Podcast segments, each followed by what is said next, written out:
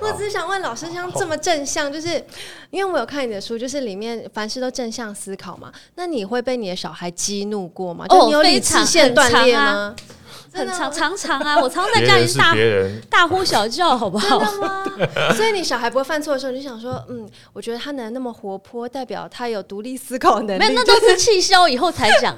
比如说昨天我儿子生日，我就写了一封一封信给他。我我有一个习惯，就是每一年我儿子生日，我就会在脸书，你可以看一下，脸书上写一封信给他，然后我就是说他很棒，什么什么的。可是当很多事情发生当下，我就不会这样觉得。欢迎来到好声音。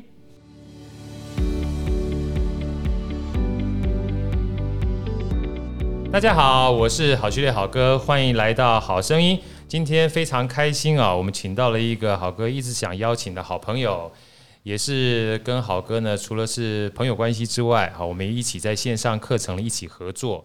好，我们用最热烈的掌声来欢迎 Shannon 老师啊！当然，除了 Shannon 老师今天大美女之外啊。我们要欢迎我们的一号美女主持人伟伟。Hello，大家好。啊，我想今天伟伟应该很开心啊。嗯。呃，平常都跟我们这些臭男人在一起哈，今天难得有这个机会，有个美女来跟我们一起对话。那最重要的关键呢，呃，是因为现任老师本身也是公关出身的。嗯。那伟伟他自己也在公关业界担任一段时间过。哦。哎，所以我们在一开始的时候，好，我们先请伟伟。哎，同行，同行，同行啊！来，在这个轩任老师要开始。呃，开金口之前呢，我们先请伟伟啊，呃，跟我们分享一下轩的老师过去辉煌的经历和傲人的资历，好不好？来，好的，没问题。嗯，轩的老师呢，过去呢是，哎，我先 等一下，再给我一次机会，好。两次机会都没关系，对不对？对，反正他基本上会剪接。好，这段千万不要剪掉哈。对，我 觉得 对，就会知道我看到大师有多紧张了。对，你知道吗？这我们在好声音里面最棒的一件事情就是，所有的声音都是好的。我第一次 NG 吗？我真的太紧张了。好，你知道为什么会紧张吗？因为你看到美女都会紧张，所以平常看到什么丑男，他一点都不会紧张。我拜读完老师的作品，就觉得超级崇拜的。我知道，我也是。哦，谢谢，谢谢。嗯，好，我继续讲。嗯，轩的老师呢，中文名字是朴梦涵，然后是商业类的畅销书作家，同时也是盛思整合传播顾问集团的创办人。那轩的老师呢，具有丰富的媒体公关还有业务的经验，先后在奥美公关、花旗银行以及英国传播上市公司 Next。Fifteen 担任行销公关、业务公关、高阶经理等等的，拥有超过二十年以上的实战经验。对对，那我们也顺便讲一下老师的专业领域，横跨了科技、金融、快销、美妆、汽车、零售等等的产业，合作对象呢也都是跨国的知名品牌。真的。这个坦白讲，还是简单介绍一下，但是这样子的一个介绍，其实掩盖不住老师资历的锋芒。对，好，除此之外的话，我们今天跟老师算是在好声音第一次碰面啊。当然，除了介绍老师资历之外，那最重要关键是老师最近出了一本新书。对，对，这本新书呢，其实非常的重要，而且呃，是老师第三本书了。老师，我们在讲这本书之前，能不能先告诉我们一下前面两本书，它大概是介绍什么样的领域跟什么样的？算是方向好不好？好啊，啊，非常荣幸。啊呃，我总共出过三本书，那第一本书叫做《肯度工作学》，它是关于呃工作的心法，就是我们在比如说我们在职场上难免会碰到一些很难的事情或者挑战，那要怎么样用这个肯度的精神来面对一切？我做得到，嗯，我能做啊，这件事情很重要。对，那第二本书叫做呢？为什么我很努力却没被看见？呀。那这个也是很多职场人士的口头禅。对，所以嗯，这本书其实它比较是关于这个国际沟通的。国际沟通啊，有国际观的国际沟通，是不是很想看？对，下次好哥借你看。好好好，一个礼拜算你租金五十就好了。可以可以。所以它算是个国际沟通相关的。对，那为什么会有第二本书？是因为我自己在这个国际的职场打转比较久。然后我发现一个现象，就是说，呃，我不知道好哥有没有一样的观察，就是说，我们发现，在一些呃，比如说区域性的 regional 的 office 或是 global office 的一些主管，其实常常不是台湾人。没错。即便台湾的这个同事表现可能非常好，但是其实当这个比如说 regional head 或者 global head，往往是比如说美国人啦，亚洲来说可能是新加坡人、香港人等等的。那很多人就说：“哎呀，谁叫我英文没有那么好？”对。但是后来呢，我我这样子观察下来，我好，我觉得好像英文并不是一个主要的关键，最关键的原因。最关键原因可能是在于你的 mindset，就是你的心态，或者一些沟通的方法。对。所以后来我就呃很有兴趣做了一个调查，然后包括我跟很多这种跨国的朋友都去聊。哎，你觉得台湾人为什么做不到一个大的办公室？嗯哼。那这中间，所以里面放了很多的故事，都是真人真事，然后很多都是一些现在的呃一些。呃，跨国企业的，比如说 regional head 或 global head，跟给到我对于台湾人的一些 feedback。老师，你能不能跟我们分享一个其中一个里面的小故事，让大家知道一下？尤其现在啊，坦白讲，嗯，国际化的这个程度越来越深了。对。那针对为就是你。不同国家之间的沟通，除了语言之外啊，其实文化跟所谓认知，通常会造成彼此沟通一个很重要的鸿沟哦。等一下我会说一下我的感觉。那么，请老师我们简单分享一下，在第二个里面，第二本书里面哈，你根据你过去的经验，有哪些故事可以提供出来，让我们品乓几的，然后有机会，了我也建议大家去把这本书能够买来看一看。好，呃，其中一个我自己比较 shock 的一个。一个经验就是说，有一次我跟一个新加坡人在吃饭，然后我就随口问说：“哎，你觉得我们台湾人就是为什么？就是如果我们想要坐到你的位置，对，做大官儿啊，做，具备什么样的条件？”那他就他只讲一句话，他说：“我觉得你们台湾人太讲不好意思。”对，哦，就说你们动不动，比如说，哎，不好意思，这个会议要什么晚开始五分钟，可是明明不是你迟到，对，他说：“哎，不好意思，我可以讲一个话吗？”有什么不好意思的，对不对？对，就明明不是你的错。那对我们台湾人，大部分的台湾的这个专业人士来说，我们会觉得说，呃，我讲的不好意思，可能是礼貌，嗯，就是作为一个比较像是你好这样打招呼的信件的开头，我们也很常用不好意思。对，但是后来我从他的口中，我发现就是说，对大部分国际的职人来说，他会觉得这个不好意思，好像就是你很你做错了什么事情。你才需要这样去表达。对，那如果你没有做错什么事呢？可能就是显露一个讯息，是说你是很没有自信的。呀，所以你可以想想看，在一个国际的会议或是一个谈判的场合，如果你一开口就是不好意思的话，那你的气场弱了。对，马上就弱了，立马就弱了。对，那像这样的人跟一个比如说气场很强的人比起来，如果你是老板，你会选谁来这个主导整个亚太区的办公室，或是甚至全球的办公室呢？没错。没错，我觉得这个老师讲的非常对有道理。那我也想分享一个哈，其实不仅仅是针对国际了，因为刚才我们在聊的时候，这一集到时候。借这个机会截取一段哈，也让我去邀请那个张望行来我们这个做分享。望行我也是，他也是我朋友，而且基本上也也很熟嘛，不只是朋友，还啊是推荐嘛。对，他他推荐过我 好像两本以上的书。对，望行望行老师呢，其实跟现在老师都是非常好的朋友，也是好老师。他在他那本《忘形简报术》里，我就看到一个案例哈，其实对我而言非常的印象深刻。他就说，很多人觉得简报不是那么重要啊，反正我今天客气的话就不一定要做简报。他说，但你事实上想想看，这样的一个情景，如果有一天一个老板过来说，哎，呃，好哥啊，请你做简报哈，啊，我不好意思哈，啊，那那那那那我现在没什么空，然后这样你没空啊，那不不勉强你哈，那我找一下这个伟伟去做好了。结果伟伟去呢，说好啊，那我试看看。然后他去完回来之后，意气风发。老板说：“哎呀，我为你简报的太棒了，连老板都觉得你的简报哈铿锵有力、掷地有声、言简意赅。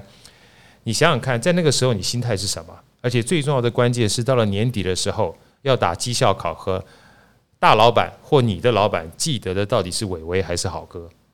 当然是伟伟，对不对？是。所以回到像刚才。这个现老师讲的这个哈，就是不好意思跟不好一个气场很重要的关键哈。我觉得我们常常会觉得不好意思，除了挂在嘴巴上面哈，还包含在表现上面也会不好意思。我记得那天我去中广录音的时候，我们现在录有关职场的一个问题，那个一个小女孩就问我说：“好哥，你觉得邀功应不应该？在职场上面应不应该邀功？”我说：“我我简单把它分析成两个字哈，有功才能邀。嗯，第一件事情，你如果没有功。”你去乱找工的话，那叫争功。我们在职场上面通常讨厌的不是邀功，通常想的是我这个人会不会很讨厌会争功诿过。嗯，对。那另外一个很重要关键，邀功这件事情本来就是应该要做的。如果你真的有功劳的话，你不仅是去邀功，你还是彰显你的功劳在公司里面创造了多大的价值，要让别人知道。而且这件事情应该被彰显出来，让大家都朝这样的方向去做，公司才会越来越好啊！真的。所以说，有时候我们就是太去。强调说不要就是出头鸟，不要做出头鸟啊！就像老师刚刚讲的，拍谁拍谁拍谁久了会习惯的，嗯不好意思会变习惯的，就到最后呢，你的这个不好意思变得你很多时候你反而不敢去做一些真正对自己或者是公司有利的事情啊，那就糟糕了。真的，我可以呼应一下，是你想想看，在这种国际的公司里面。呃，如果你是一个主管，然后你处处都不好意思麻烦别人，或者是不好意思去争取资源，那跟着你的人就多倒霉啊！真的，你知道，现在老师讲的，就是有一次我看《奇葩说》的时候，他特别讲，如果你都不知道把你做的事情彰显出去的话。那会要糖的老板都有的吃，跟着你的话都只有水喝，连汤都没有，更不要讲肉了，谁还愿意跟着你啊？没错，对不对？水清则无鱼嘛，清到最后，基本上你把所有的属下都清掉了。啊，所以我觉得像老师刚刚讲的话，就是为什么这么努力哈，到最后还是没被看见。我觉得这本书大家一定要去买。啊，好，那回到第三本，我们讲第三本啊，因为老师实在很厉害，我刚刚还没有特别注意到，我会特别提醒我们一下，喂。跟大家分享一下，老师这三本书哈，大概是平均多久的时间出一本书？对，老师大概平均一年就出一本，所以我们刚才讨论说，应该二零二二会看到一本最新的。你这样我压力好大，变出版社在催书。对，我们一下子帮老师连明年的这个计划都已经做出来了。感觉老师是非常自律，然后有很明确的 KPI 的人，是吗？呃，应该是说，因为我人生的。那个斜杠，我要跟你们两位效法嘛，所以我也追求这个斜杠人生。老师讲，我在发抖。然后，所以就是你知道，schedule 很多，所以就必须要先把自己想做的事情定好目标，然后就呃就呃那个叫什么照本宣。就是按照这个按表操课，按表操课，对对对，你中文程度真的比我好。应该是好哥赶快要出他的下一本才对。我我只会讲这四个字而已。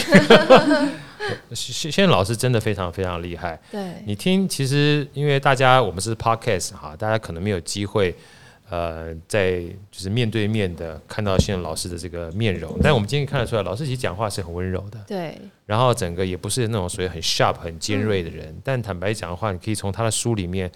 或他的分享里面知道说，其实他是对自己算是，我觉得老师应该算是要求还蛮自律的人。嗯，你讲太好听了，我觉得我是一个 control freak 吧，就是太太太细节太细节控。好，既然讲到细节控，来，我们请伟伟跟我们分享一下老师的第三本书的书名是什么？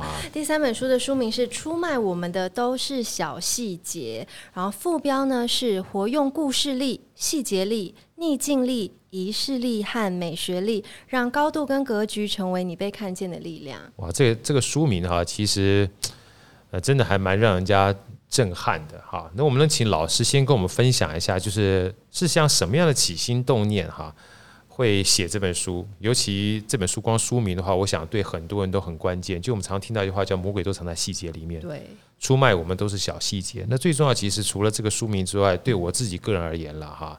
很重要关键是那个副标的那个武力，以前我们都是 Michael Porter 的武力分析嘛。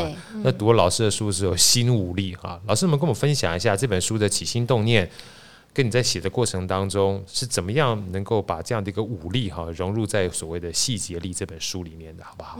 好，先讲一下为什么出这本书。我觉得我很幸运，因为我是在这个公关这个行业，然后待了二十几年，所以就是说呃从。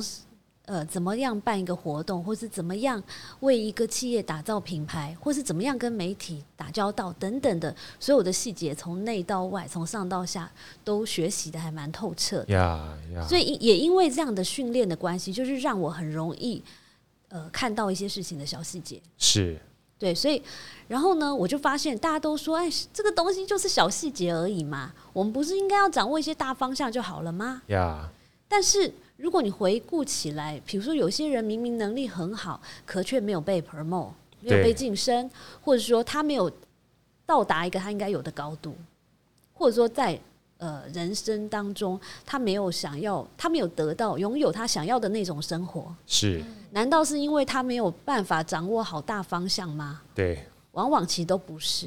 对，往往都是因为他没有掌握好小细节。对。那再看一看现在舒适里面，其实。呃，很多的作者或很多书都会教你怎么掌握、掌握策略、掌握方向。这种书太多了，所以我觉得那种书也轮不到我们来出嘛。我们就我们就谈谈小细节就好了。做总经理的怎么会没有战略方向呢？对，是吧？对，这样讲的话，抓大也要抓小。对，就跟学霸讲说，我一不小心考九十八分的感觉是一样的，让人感觉不是很舒服。厉害，厉害，厉害！就有一句话不是说什么魔鬼就在藏在细节里吗？但是我会觉得说，呃，这是一部分。但是更重要的是说，其实，呃，有时候我们成呃当一个 control freak，或者说很重视小细节，其实不只是为了重细节而重细节，而是为了要成就一个大的大的格局，或是大的 picture。嗯，我觉得这个老师讲的很好。他在讲武力完毕之后，他说，所以真正做细节，他要在乎这武力，他并不是为了注重细节而细节。而是你有一个大格局的方向，你要把那格局完成的过程当中，你还是要靠着细节把它堆叠起来的。我觉得这个关关键是很重要的。书封上面写说，职场上很多都是大家知道却不明说的事，其中一个就是每次切蛋糕都抢有最大颗草莓的那一块。对，我有点心虚，我就立刻回想自己是不是每次都拿大草莓的蛋糕。下次再做我们这个。算是软硬体总监跟我们营运总监 Manny 跟底下是买一个大草莓的蛋糕，我们看一看你切完毕之后是不是伟伟他第一个抢啊？只要谁抢就。害我很紧张，我这本读出这本书的时候，我都在检视我自己的行为。哎，可是我很形象哎。我觉得抢蛋糕这个有不同的诠释。对。比如说，如果我们大家一起吃蛋糕，然后你立刻就说：“哇，这个蛋这个草莓很大，我要这个。”我会我的诠释就是说：“哇，它很可爱，或者它很真性情。”哦。可是。呃，这是一个观点来看这件事。可是，如果今天你是一个呃，比如说你已经是一个跨国公司的经理，然后你又想要成为带更大的团队的一个呃主管的话，你就即便你很想要那一块，你还是要忍住，忍住，对，因为你要让你的下属觉得说，哦，这个主管是愿意让利给我的，对啊。所以我觉得不见得说抢蛋糕就不好哦，而是说看你要表呃，就是说从你的行为中展现出什么样的。呃，讯息来，我觉得老师讲很重要。对，就是你耍可爱是一件事情，嗯，耍贱是一回事情，但表达你的贪婪哈，让人家觉得就是给给那件事情哈，那感觉不一样，所以表达出来讯息基本上差异很大。对，那回到我刚刚讲，就真功跟邀功是完全不一样的。嗯，尤其那时候我开玩笑讲说，邀功最好也不要只邀自己的功。对。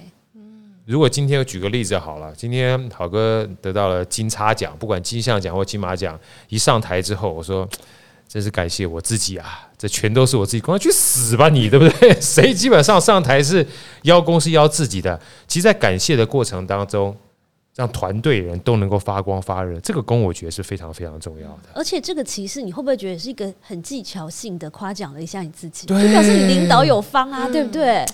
你看，我看透了你的心机。这老师讲的实在太好了，我的小心机都完全被发现了。真的，真的，我觉得是这样子。所以我觉得释放出来的讯息很重要。如果今天你不管说是在彰显一件事情的好或坏的时候，能够把大家都拉进来啊。我觉得这个群策群力的感觉，跟你完全彰显自己那种就是争功的感觉，我觉得是完全不一样的。那我很认同老师说的，其实把光芒归给团队的时候，是拉高那个领导者自己本身的高度。就我觉得真的是这样，就是真的啊，对，真的啊。我觉得这个东西真的是我，我记得我那时候在直销的时候啊，我那时候很爱赚钱嘛，我常常讲的故事跟别人讲。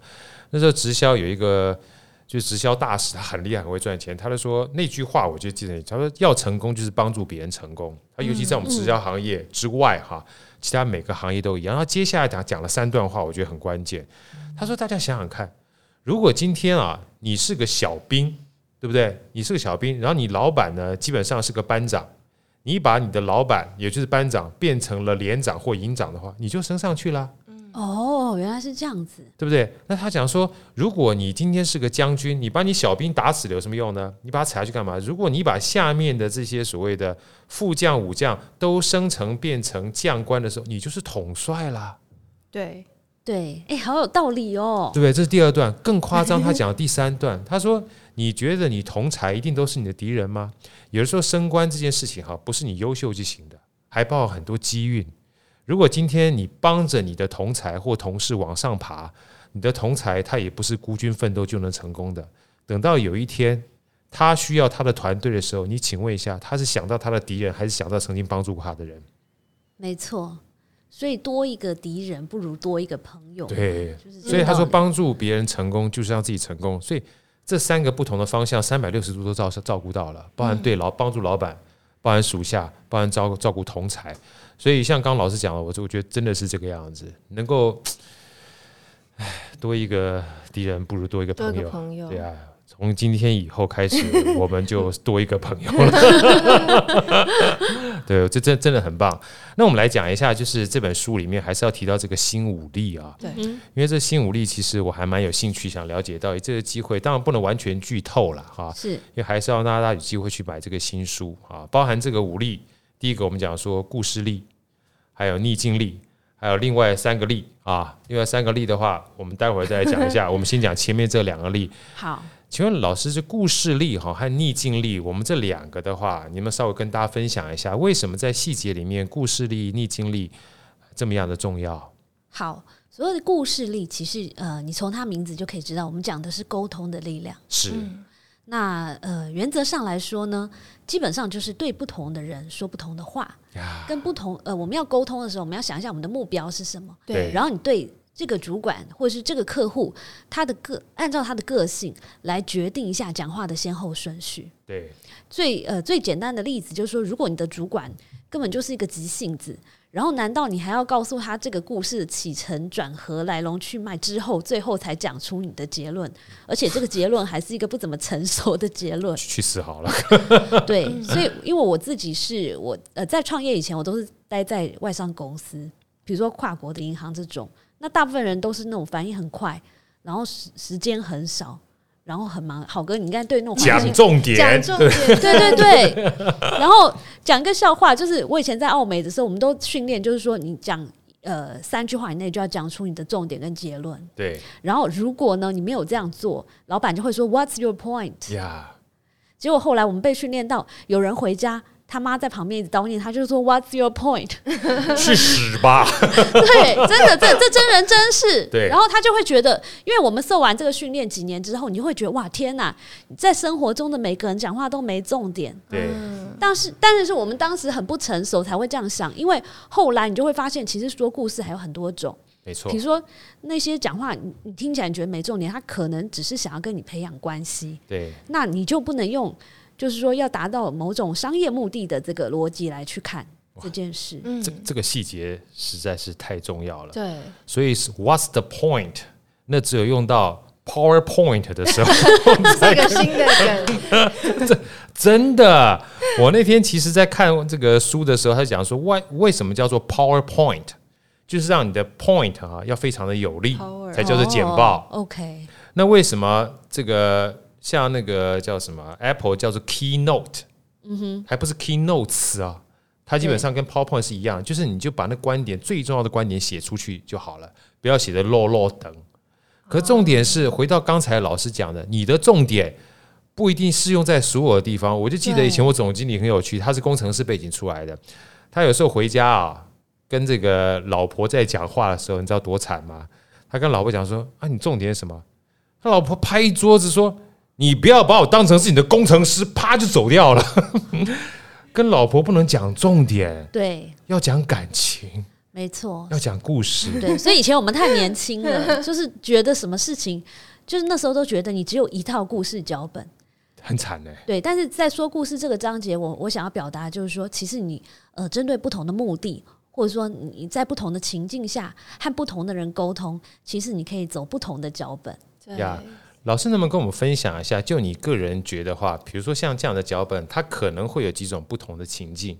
因为我们常开玩笑讲说啊，呃，当然刚才是一个大方向嘛，但见人说人话，见鬼说鬼话哈。就我们就不管说书里面也好，或职场上面也好，你可能碰到的各种不同的人，大概有几种不同的情境，要不要跟我们分享一下？除了刚刚一个重点是一个啊，就是快速 hit point。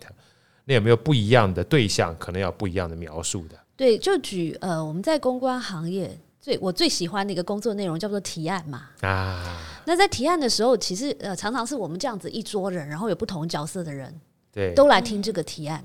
可是我觉得最精彩的时候，不是提案的环节，而是 Q&A 的环节。对，比如说同样的一个，我为什么要跟你合作？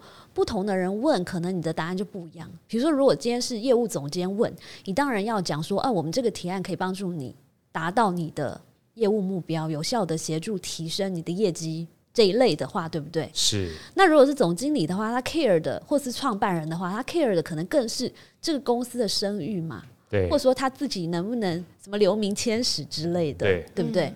那又如果是这个，比如说财务长的话，他 care 的当然最。最重要就是性价比喽，没错。所以就是如果你可以呃掌握到事先打听好每一个人是什么样的角色，然后他 care 的东西是什么，其实你就比较容易抓对重点。呀，没错，我觉得这个这个还蛮关键的。事前先勤搜一下。对，像那天我就看了那个火星爷爷的书，他说包含这个自我介绍也是一样。我记得前他说自我介绍三个叫 MTV 嘛，啊，一个是 Me。就是你是谁，这简单介绍一下。嗯，那介绍过程当中呢，最好是介绍一个你自己，它本身一个非常重要的特性。然后 T 的话，就是你有哪些丰功伟业，叫 task。嗯，那第三个更关键，呼应一下老师刚刚讲的，就是你能带给他什么样的价值。嗯哼，今天听到的人的话，将未来的话就是哦，你能带我什么价值？我接下来的话就会把你当成是一个，我们讲开玩笑一点，比较悟性的话，你是一个很重要的商产品跟服务。我愿意靠近你，我愿意跟你买单。那同样在提案的时候，你还是要成交嘛？所以能够针对不同人提供各种不同的价值这件事情，哈，有的时候我们会忽略掉，就觉得自己好像提案出去就 OK 了。但是每个不同人他想要的价值可能不一样。对。对不对？这边稍微要业配一下哈。老师事实上除了这本书之外，他在大大学院里面有个非常有名的课程叫魅力提案学，对不对？魅力提案谢谢 魅力提案学啊，魅力提案学，我觉得这个课程呢非常棒啊。其实包含提案，呃，其实我们一天到晚都在提案了，包含提建议也好啦。提真正的方案也好，甚至包含企划也好啦，甚至有的时候你要去请假都是一种提案。你要怎么样让老师、老板能够答应的请？哎，你不觉得求婚也是一个提案吗？Proposal，propose，对不对？对啊，不然为什么要 proposal？对啊，对不对？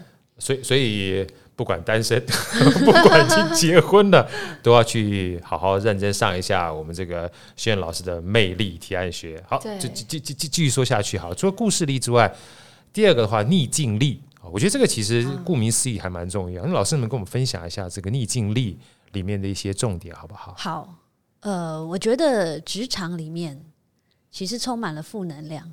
呀，我自己带人有大概呃十十几年的时间了吧？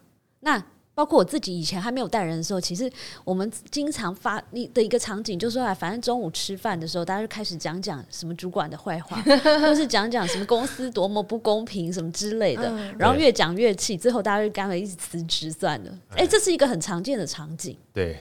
那所以这个篇这一章里面，其实在讲说我们怎么面对一些人生或是职场里的逆境，但是呃，所以有很多不同的方法。但是我想要呃，因为时时间的关系嘛，所以我想要先分享一个观点，是说，老师，你所谓时间的关系，这是我们的 podcast 时间的关系吗？对啊，对啊，我们没有时间，我们可以到明天早上。哦，真的吗？那太好了，那火火锅赶快准备一下。对对对，继续聊，继续聊。好，就是呃，我觉得啊，有的时候我们都在创造自己的逆境，比如说你的人生根本就没有那么不顺。我最喜欢举的一个例子就是说，比如说你今天交了一个。一个一个文件好了，然后你的主管就给你三点意见，就是这个东西要怎么改，那个东西要怎么改。然后你回去以后心情就很差，你就想说：“哎，完了，主管给我这个三个意见，是不是表示我写的很差？”然后你就是自己活在你自己创造的逆境里。但是你没有想到的是，另外七点他都没有说，就表示另外七点都很好。哎呀，讲的好棒，好正面思考，好正面啊！对我以前考试也是这样，你干嘛看我这个？考不对的四十分，好歹我也及格，我六十分基本上是过关的，对不对？哎，那你知道我们家我儿子外号小肉包，他有一个天生的这个技能，真很厉害。你知道他每次，比如说他这个英文考七十几分好了，他回家第一句话永远不是说我考七十几分，他就说你知道吗？其实六十几分人非常多。然后他铺完这个梗之后。他才说哦，我今天的成绩是这样。哦，我觉得他还蛮具备故事力的。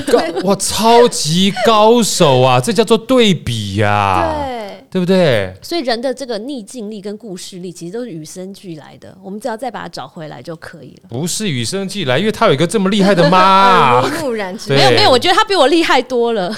我我像他这个七岁八岁的时候，我没有这么厉害。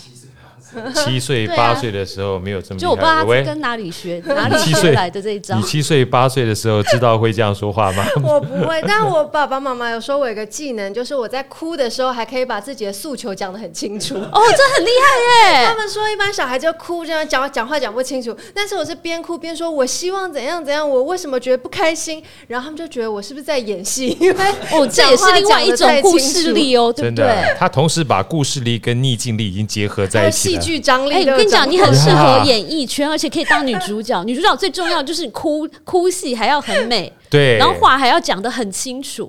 哇，你真的太有天分了，太有天分。小时候的特殊技能，哇，我爸妈一直记到现在。哎，有道理耶。如果今天一边哭的话，还能够把事情诠释的这么清楚，我也会怀疑你基本上是真的哭还是假哭。这个这个实在太厉害了！来，喂，告诉我们一下第三点哈，跟书名好像刚好有配合的，叫做细节力。细节力，这细节好像跟书名就非常吻合。对，细节力就是这本书的这个重中之重呀。也就是说呢，呃，在职场上或者在生活里也一样啦。很多时候呢，一些不经意的小作为，其实都会展现我们的个性，都会让别人更加的了解你。是，所以知道这些道理以后，我们就要呃稍微检视一下我们自己的平常的一些细节，来看看说这跟你想要展现的人设是不是一致的。那举例来说，办公室的位置好了，对，其实从这里面可以看出很多的学问哦，比如说呃。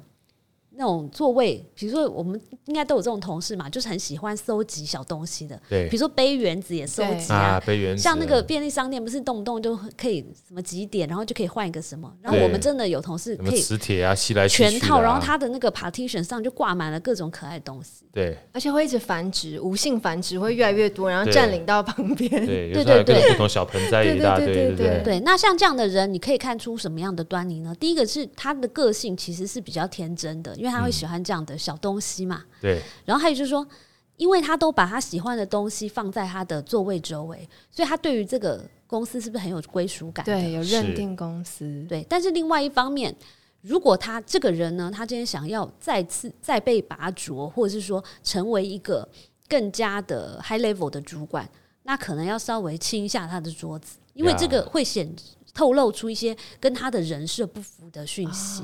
有道理。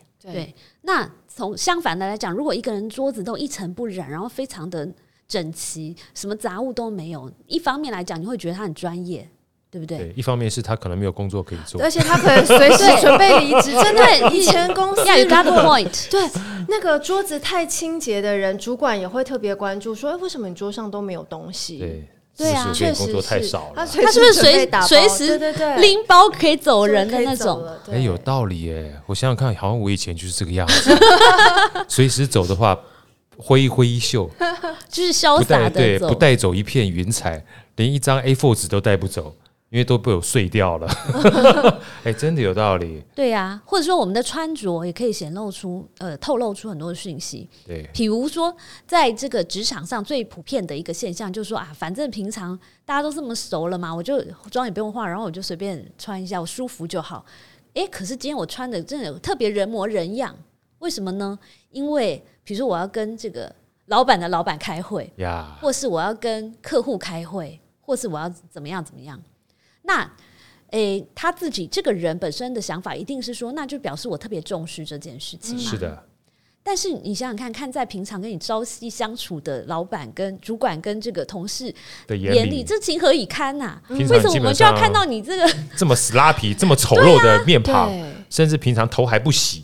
味道基本上飘逸在所有办公室里，去死好了，对不对？讨人厌。其实这个我也想到那个中西文化差，因为姐姐之前在国外工作，她说其实外国人他们可能穿球鞋上下班就是通勤什么，可是一到公司他们绝对会换高跟鞋，展现对这个工作的重视。但她说台湾刚好完全相反，大家是下班就穿的漂漂亮亮，然后上班就换拖鞋或穿平底鞋，觉得求个舒适。她说这个其实从呃，其就是公司内部的这种穿着文化就可以看出大家对。对工作的想法不太一样。对，哎，你这样讲还真的是这样。对啊，对我那时候看好像不知道是穿着 Prada 的恶魔还是什么。他平常的话可能上班的时候穿轻松，为了赶赶赶路嘛。可一到公司的时候一定要人模人样。对啊，因为那基本上是大家都人模人样。对，它是一种礼貌，也是一种我开玩笑讲叫戏服。对对，或是战袍吧，战袍戏服。我就记得有一次，因为有的时候像我们自己去企业内训上课啊。其实穿我们讲穿西装这件事情，对我个人我觉得是一种很重要的战袍。嗯哼，我就有一次非常痛苦，什么痛苦呢？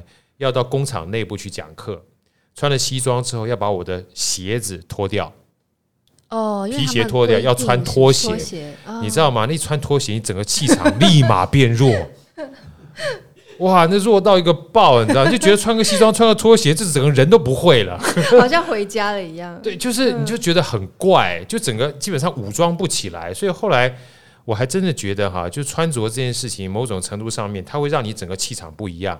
还有，我记得 TED 有一个演讲，他那个 topic 我没有办法完全记得。他说：“你是谁啊？你的姿势决定一切。”对对对。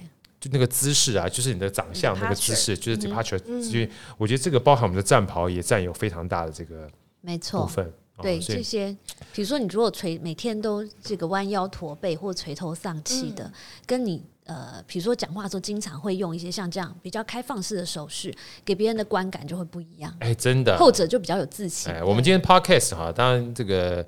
没有观众可能看不到，因为在座我们还有另外一个我们的导师哈，是台北旅店的董事长戴爸戴章基在这个现场，来戴爸跟我们打声招呼啊！Hello，Hello，戴爸。因为他在对戴爸其实对我而言一个非常大的帮助啊，或者是注意，就我个人而言，不只是穿着了，还有包含内在的穿着，也就是气场。嗯哼，我不知道老师你觉得怎么样？就是一个人其实，在跟别人讲话的时候，你这个就精神萎靡啊，嗯，跟精神奕奕哈，其实会差别很大的。哦，当然啦，是吧？对不对？而且一个人的精神或是心态，我觉得都是有感染力的，是吗？哈，所以如果常常运动，常常很健康，你在跟别人讲话的时候，就整个中气都很十足。这也就是为什么我们这个后面这个整个声控导播哈，Many 常常要把我麦克风离远一点的原因，就是我声音实在太大声，太吵人，对不对？所以真的，所以这个细节啊，我觉得还真的蛮重要的，千万不要小看，包含外在也好。不然内在好，都是一点一滴累积起来的。那接下来进入到第四个例哈，跟第五个例，尤其是第四个例的话，就是我们伟伟今天他特别 特别重要的，因为之前我们有很多的讨论，都讨论是男女之间对第四个例的不同认识感。对，第四个例是仪式力，然后第五个是美学力。刚刚开始前，我们就是已经在激辩说，男生女生对于仪式感的重视程度是有很大的差异的。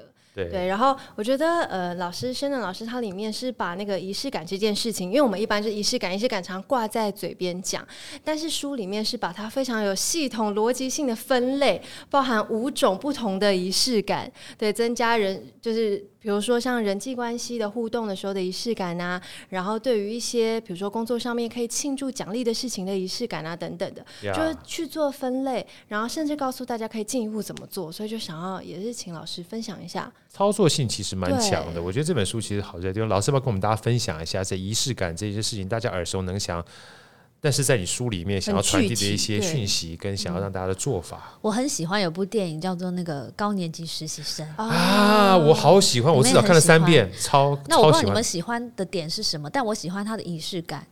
我喜欢，就是我老了之后，我也可以长得像他那个样子，然后跟美女在一起工作。对对对，那个也也蛮蛮好的。然后我蛮喜欢它中间的仪式感，就是呃，有两幕我印象特别深刻，一幕是那个。就是这个公司的创办人，他自己不是常常呃有空的时候，他就在那边接客服电话。对。然后其中他接到一一个客服电话，好像就说他拿到那个婚纱还是什么，然后里面包的乱七八糟，然后他就自己假装是客人订了一个衣服，然后发现真的是没有完全照他们的 SOP 来包，他自己就他自己就叫司机载他去一个比较就是郊外的那个工厂示范给他们怎么去包这个礼盒。对，那我觉得这中间透露的出一个品牌的精神嘛，还有就是说仪式感，因为其实我们要打开一个包裹，其实是。要慢慢打开那个盒子，然后把纸拉开，对，一层一层的把它剥开。其实这是一个仪式感，因为这中间你可以找到一个惊喜的感觉。是，可如果你拿到一个盒子里面乱七八糟，然后也没包好，那那个仪式感就没了。我觉得这整个 package 的价值感，甚至品牌的价值感都会大打折扣。真的，对，这是形象。第一幕，第二幕是你们记不记得，他们公司只要发生一件好事，他们就会那个摇那个铃，对。对，我超喜欢那个摇铃这 这个动作，我一直在找台湾哪里有谁有做这个铃。哎，我们下次我们在这边找个铃好不好？只要一旦结束之后，那个铃还非常不好找。第一个，那个铃你要够大，然后摇起来要好听，很重要嘛。好听还有质感的感觉，对不对？对对对对对。那比如说有一次，他他他他们达到了业绩，或者是说那个 band 就是那个男主角，他把那个桌子不是清干净，然后他们就立刻摇那个铃。我觉得那个都是生活中的仪式感呀，嗯，所以给仪式感一个定义，就是说，我觉得仪式感是一个你不需要投入很，你不一定需要投入很多的金钱，对，或是人力，但是你要用一点心思，就可以为呃我们生我们自己或者是我们周遭的人带来一个不一样感受的。一件事情是，我觉得好形象哦。借这机会，大家也可以真的蛮推荐去看那个高年级实习生的，因为其实里面包含年轻的这个呃女主角，年轻女主角是不是穿着 Prada 的哎恶魔的同一个人嘛，对不对？没错。还有包含那个男主角，我觉得他们两个之间不同，算不同叫做年代的这样的一个对话哈，你可以发现在他们身上看到不同的仪式感，而且不同对细节的执着。对啊，包含对，就像刚刚讲，他不是说拍屁股就想走人，但还那个那个高年级实习生还是非常非常 organized 的哈，把他所有的桌子整理的，他还要等他的老板下班，他才能下班，离开哇，那真的是一个非常经典的电影。好，所以说仪式感这件事情，我觉得某种程度上面也透露的我们对事情的认真程度跟细节的在乎。对对，这件事情是很重要的，而且就像老师刚刚说的，其实有时候仪式感。我我我想伟伟会比较有这种感觉了哈，我刚认真思考一下，仪式感，呃，也会让自己慢慢心情在经过这些仪式之后沉淀下来。对。是吧？对对对，它好像是，嗯，你重新怎么讲，把节奏归零，然后重新开始你要做下一件事情的感觉。对我来说有点像这样，就是我们刚才在讨论，可能我们在居家工作前，呃，女生可能会泡好咖啡，然后放音乐，点个精油，然后万事俱备才开始工作，就觉得要开启一段美好的工作时光。然后男生的结论应该是，通常他们就是按下那个开机键，就是他们的哦，那就是他们的仪式嘛，好简单哦。按下开机键就开始工作，就是很有仪式感的事情了。所以就是在讨论这件事情。那好哥刚刚想要 问的是，我是说，其没有，我本来想讲问这个例子，你已经把我答案已经讲出来了。我想要问就是说，仪式感就你而言会有哪些案例哈？其实像你刚刚讲，我觉得很重要的关键。对，我觉得那种准备时间看起来虽然很长，但我刚才的体会是这样，我不知道这样讲对不对。其实透过这仪式感的过程哈。其实会让你开始慢慢进入那种享受你想要做的事情的这个情境里面，而不是啪按个键，那就就去，好像，好像随便开始随便结束那种感觉。对，像我现在早上就是会习惯起床的时候，我就会听那个音，就用音响放音乐，然后再开始可能刷牙洗脸啊，然后甚至是假日也会这样，就是慢慢的吃早餐喝咖啡，享受那个美好的早晨。我觉得有的时候是在固定的行程里加上一些变化，或者是让你觉得可以心情愉悦的小细节。然后你整个在体验的过程感受都会不一样。哇，这一集的这个 podcast 让我还还蛮享受的，因为刚刚让我想到的两个字，我不知道老师感受怎么样。就是仪式感的话，其实除了享受之外，我觉得是一种大家常常听到，但是可能慢慢会健忘的，就是慢活的这种感觉。嗯不要基本上很快速的进入到一个状态，但你还没有准备好，所以仪式感可以让自己准备好。对，尤其是呃，因为疫情的关系，其实呃。就是在全球都是 work from home 变成一个趋势嘛？对。即便现在台湾疫情的状况已经好很多了，但是我觉得很多人是回不去了。那很多人就说，其实 work from home 看起来表面上很好，可是其实后来就变得很颓丧，因为很难切割工作跟。那我觉得就是缺乏一种仪式感。对。所以我们在比如说像我们公司，我在我们在五月份到八月份这段期间，全部都 work from home，可是我们都要求每个人一定要打扮的人模人样，因为其实你在准备化妆对。的过程中，其实那就是一个仪式感，有道理。其实仪仪式感有时候不见得说我一定要切个蛋糕或者是点蜡烛，但是你每天，比如说有一些事情，你是在公司上班的时候，你每天都会做，比如说你每天都要听一个新闻，喝一个咖啡，然后化一个妆。穿的就是穿你喜欢的衣服，得体的、舒服的感觉好的。对，然后我们还有一个是我们呃每天的一个固定时间，我们就会在那个 Skype 上面报道。我们不会叫大家开视讯什么，我觉得那就有点 over。但是我们每个人就会给一个笑脸或者什么的啊，就是那就是一个小仪式。我觉得这个真的是很棒，让自己基本上进入到那个状态，然后让自己开始享受接下来的时光。对，所以这个仪式感其实蛮重要的。然后进入到最后个的话，我觉得好像有点关联。基本上是美学历，对不对？嗯嗯。来，那个，请问一下，这个像化妆啊，我觉得化妆真的是女生的仪式感诶，开启一天的一件事情。对对，看到你们两个，我就感觉到美学历的威力。哦，你讲话怎么这么实在嘞？对啊，我这个人讲话就是实在，我好嘛，我性好，所以实在。美女，对不对？点头一下。对对，好满意。好美丽，好美丽，好美丽，好美丽，就是好美丽。对啊，美学历，我问你，你你，我们先等一下问老师啊，你觉得美学历这件事情重不重要？非常重要，因为老师提到的就包含形象美学，刚刚好，我研究所论文写的就是相关的内容。哦，对我写，我其实是做快速约会，所以主要有三个重点，一个是资讯的寻求，就是在短时间之内你要就是搜集到很多别人的资讯，然后一个是自我揭露，就是你要怎么样。就是借由你的话题来吸引别人的注意，可是又不会过度的揭露，造成别人的害怕这样子。然后第三个就是印象管理、印象整饰。但是呢，因为 Goffman 他写的就是 Goffman 的这个理论，他写的非常的。理论性，然后我觉得轩老师就是把它用很浅显易懂、非常生活化的方式去简述它，让大家都能了解说怎么样有一个比较好的自我形象管理。太超值了！对，我说你讲的也好超值啊！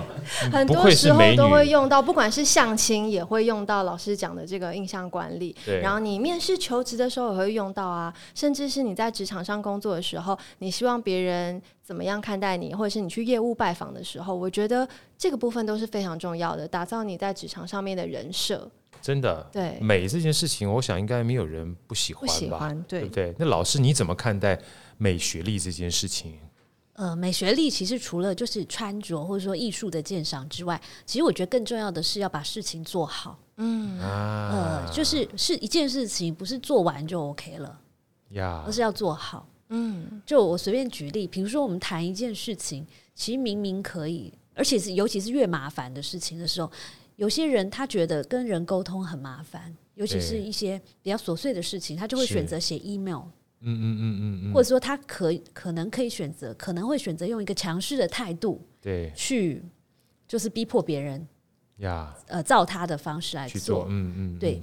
然后那这件事是做完了。可是他是你觉得他是用一个美学历的原则来把事情做好吗？当然不是，因为不觉得感觉没有这么美。对，而且就是说，如果他可以，他愿意当面的去跟别人喝一杯咖啡，然后也许他会付出两倍、三倍时间。可我觉得长期来看的话。呃，他除了解决完这件事，他又赢得了这段关系。真的，嗯，这就是我们常开玩笑讲，有时候中国人很有智慧，见面三分情嘛。对，我觉得这个情分也是一个很美的结缘啦。我觉得这件事情还真的蛮重要的。哎，就算是。面对面的线上的话，回到刚才仪式感，也要先化个妆，这个才有美学嘛。我觉得老师说的美学力，不只是做事做的漂亮、穿的漂亮，还是要做一个有温度的人，或有温度的沟通。嗯，说得好。我觉得温度其实也是一种很棒的美。我们常开玩笑讲说，任何一个国家啊，甚至包含代巴在旁边，我们讲说，真的所有的旅店或是饭店，不是它的软体，不是的硬体，而是它迎来所有的客人，因为人才是最美的风景嘛。对啊，所以其实有温度这件事情，能够带到我们的工作环境里面，对，把事情做好之外，就是做完之外还要做好，是一个非常重要的关键，对不对？对对。那当然，再拉回来一点，谈谈就是说比较具象的美学，最直接的就是我们的这个形象，在职场上的形象。那大家都可以穿的很美，可是我觉得，呃，更好的方式是说，它跟你想要打造的人设，以及你在呃你身处的这个环境，以及你这次沟通想要达到的目的，都可以聚焦，都可以聚焦，可以匹配。对，那举例来说，你刚刚讲的那个故事，就是你去工厂。呃，上课然后穿拖鞋这件 事，我特别有感，很有感哈。为什么？因为我们的客户，我们公司的客户其实很多都是这种国际的半导体公司。呀，那你知道，在科技业，其实呃，在一般上上班的这个专业人士穿的是比较轻松的，casual 的，对。所以，像在这样类似这样的场合，如果我们要去开会的话，我我们可能就不会选择穿全套的素西装，没错。因为我不想要成为整栋楼最正式的那个人，穿着比老板还要正式，就是还要正式。那你可能，比如说，如果你的客户都是穿 T 恤、牛仔裤去上班的那一种，那像一些新创也是这样子，对不对？那你可能穿个 Polo 衫或是什么，你就很正式了。对，因为你还是要稍微穿的比客户稍微正式一点点，来表达你的重视嘛。真的，老师你讲这个太太有感了。就是说，有时候不是要 dress up，有时候你反而要 dress down。对，不是要 up 还要 down。我你知道吗？好哥第一次去台积电面试的时候啊，我那时候记得好清楚，因为我那时候是正大气研所毕业嘛，穿着西装打着领带，我根本搞不清楚那家是什么样的公司，我那根本搞不是代工。我去之后呢，到那个办公室等秘书去叫来面试我的经理进来，他一进来穿着牛仔裤。穿的 T 恤，一看到我坐下来之后，他跟我说第一句话，我到现在记得好清楚。他说：“我觉得你比较像来面试我。”后来我们变得非常好的朋友。那天我面试了快六个多小时，我就把这个西装都脱掉，他带我进工厂干什么？但是很重要的关键是因为你不知道对方是什么样子，有时候其实那个印象或这个画面对我而言，其实我的感觉到现在都还是四个字：格格不入。嗯，所以有的时候要稍微贴心一点。让大家彼此之间哈，不要因为穿着破坏了那个美感。我觉得这个也是一个很重要的一个关键啊，这非常谢谢老师。那今天呢，呃，虽然我们接下来还有十八个小时可以聊，但是今天是我们第一次啊，第一次有这个机会跟我们训练老师聊这么开心，一不小心呢就。聊了快将近五十分钟了哈，这个希望下次能够再聊五个小时。好，我很乐意，非常乐意哈。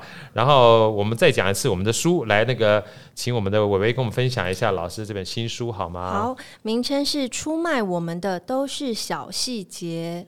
然后其中的副标题有很重要，活用故事力、细节力、逆境力、仪式力和美学力，让高度与格局成为你被看见的力量。哦，这是一本非常好的书。我想每一个职场的人哈，不管说你在职场打滚非常多年了，有时候我们还需要别人来提醒我们，因为我们需要的不是教育，是要透过各种不同的提醒，让我们知道说，哎，原来我们知道的东西，我们还要做到。才有真正的一个价值嘛？那另外，针对如果初入职场的人，我们都是在念书的过程当中去培养我们的知识，好，但是这个知识我们叫 knowledge，但就像我们刚刚说的，真正决定我们是谁的是那个姿势，那这个姿势呢，其实就是细节。好，我觉得这件事情很重要，所以非常建议。大家听完这个 podcast 之后，哈，让大家告诉大家去购买新任老师这本书。那在我们节目的最后呢，也请新任老师给我们所有这个好声音的 podcast 的听众们一点祝福或者一些期许，好不好？好，呃，其实生活中或是职场上的小细节，往往就是影响我们能不能达达到某一个高度，或是某一个。格局很重要的因素是，所以希望这本书的这五个力不同的力量呢，能够帮助大家不但在职场上面表现的很出色，也可以在生活中成为一个有质感的人。实在太棒了！嗯，不仅在职场中表现的很出色，最关键的质感要让我们有质感。这个我平常如果没有办法接触这个谢老师太多时间哈，我只要常常看到伟伟，就可以让我自己变得越来越有质感。我 只是想问老师，像这么正向，就是因为我有看你的书，就是里面凡事都正向思考嘛。那你会被你的小孩激怒过吗？就你有理智线断裂吗？很常常常啊，我常常在家里大大呼小叫，好不好？真的吗？所以你小孩不会犯错的时候，你就想说，嗯，我觉得他能那么活泼，代表他有独立思考能力。没有，那都是气消以后才讲。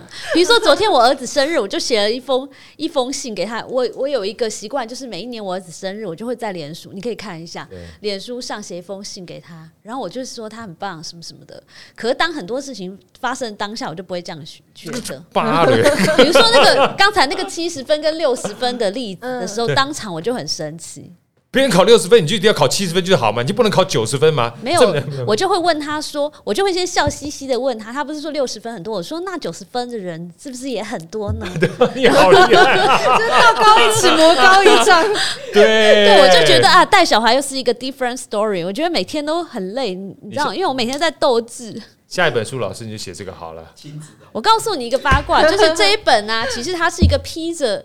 职场书的教养书。啊，哦，披着职场书外衣的教养书，因为我本来是要写教养书，可是因为我写太多商业书，就我写我试写了一篇以后，然后出版社就说：“老师，你还是写商业书，因为你知道我的笔触太不温暖了，就是教养书可能要有一点温情吧。”呀，可是我们写商业书比较习惯了，我觉得是比较事实，比较那个叫什么实事求是，实事求是，对。